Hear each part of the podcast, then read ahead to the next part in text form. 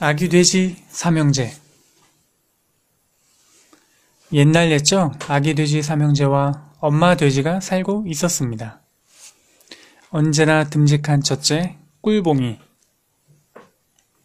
재치 곱게 많은 둘째 꿀돌이. 성실하고 현마한 셋째 꿀꿀이. 그렇게 삼형제는 언제나 행복한 나날을 보내고 있었답니다.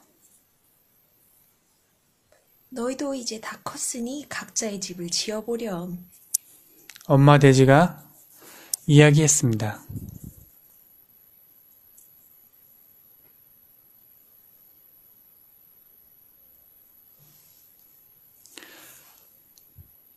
늑대가 지켜보고 있었다는 걸 아무도 모른 채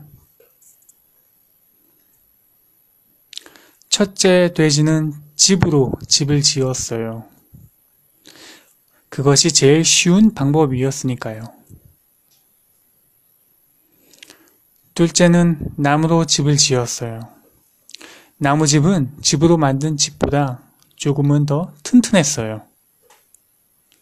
막내는 가장 힘든 방법이었지만 엄마와 살던 집을 떠올리며 벽돌로 집을 지었어요.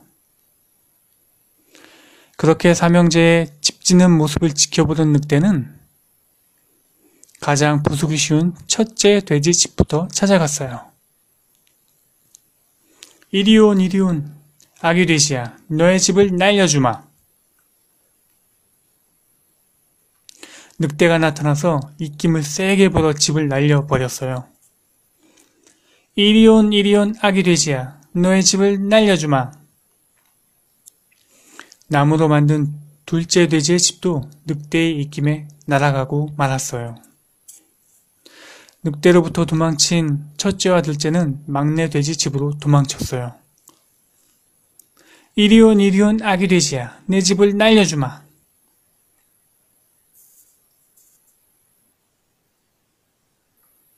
입김에 조금도 흔들림이 없는 벽돌집을 본 늑대는 매우 놀랐어요.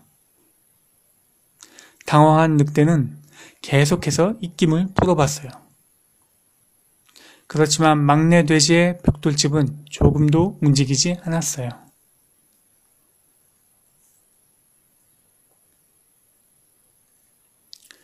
늑대는 집으로 들어갈 수 있는 다른 방법을 찾아보기로 했어요. 그러다 결국 지붕 위에 굴뚝을 발견하고 그곳으로 올라갔어요.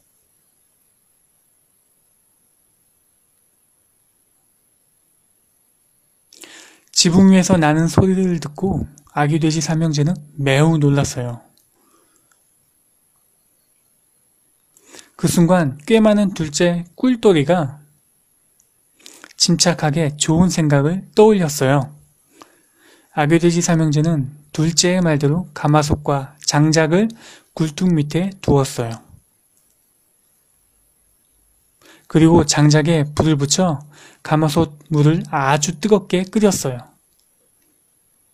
굴뚝을 타고 내려온 늑대는 뜨거운 가마솥 위로 떨어졌어요. 엉덩이가 뜨거운 늑대는 멀리 날아가 다시는 돌아오지 못했답니다. 그렇게 아기 돼지 삼형제는 늑대로부터 무사할 수 있었고 삼형제 모두 오래오래 행복하게 살았답니다. 끝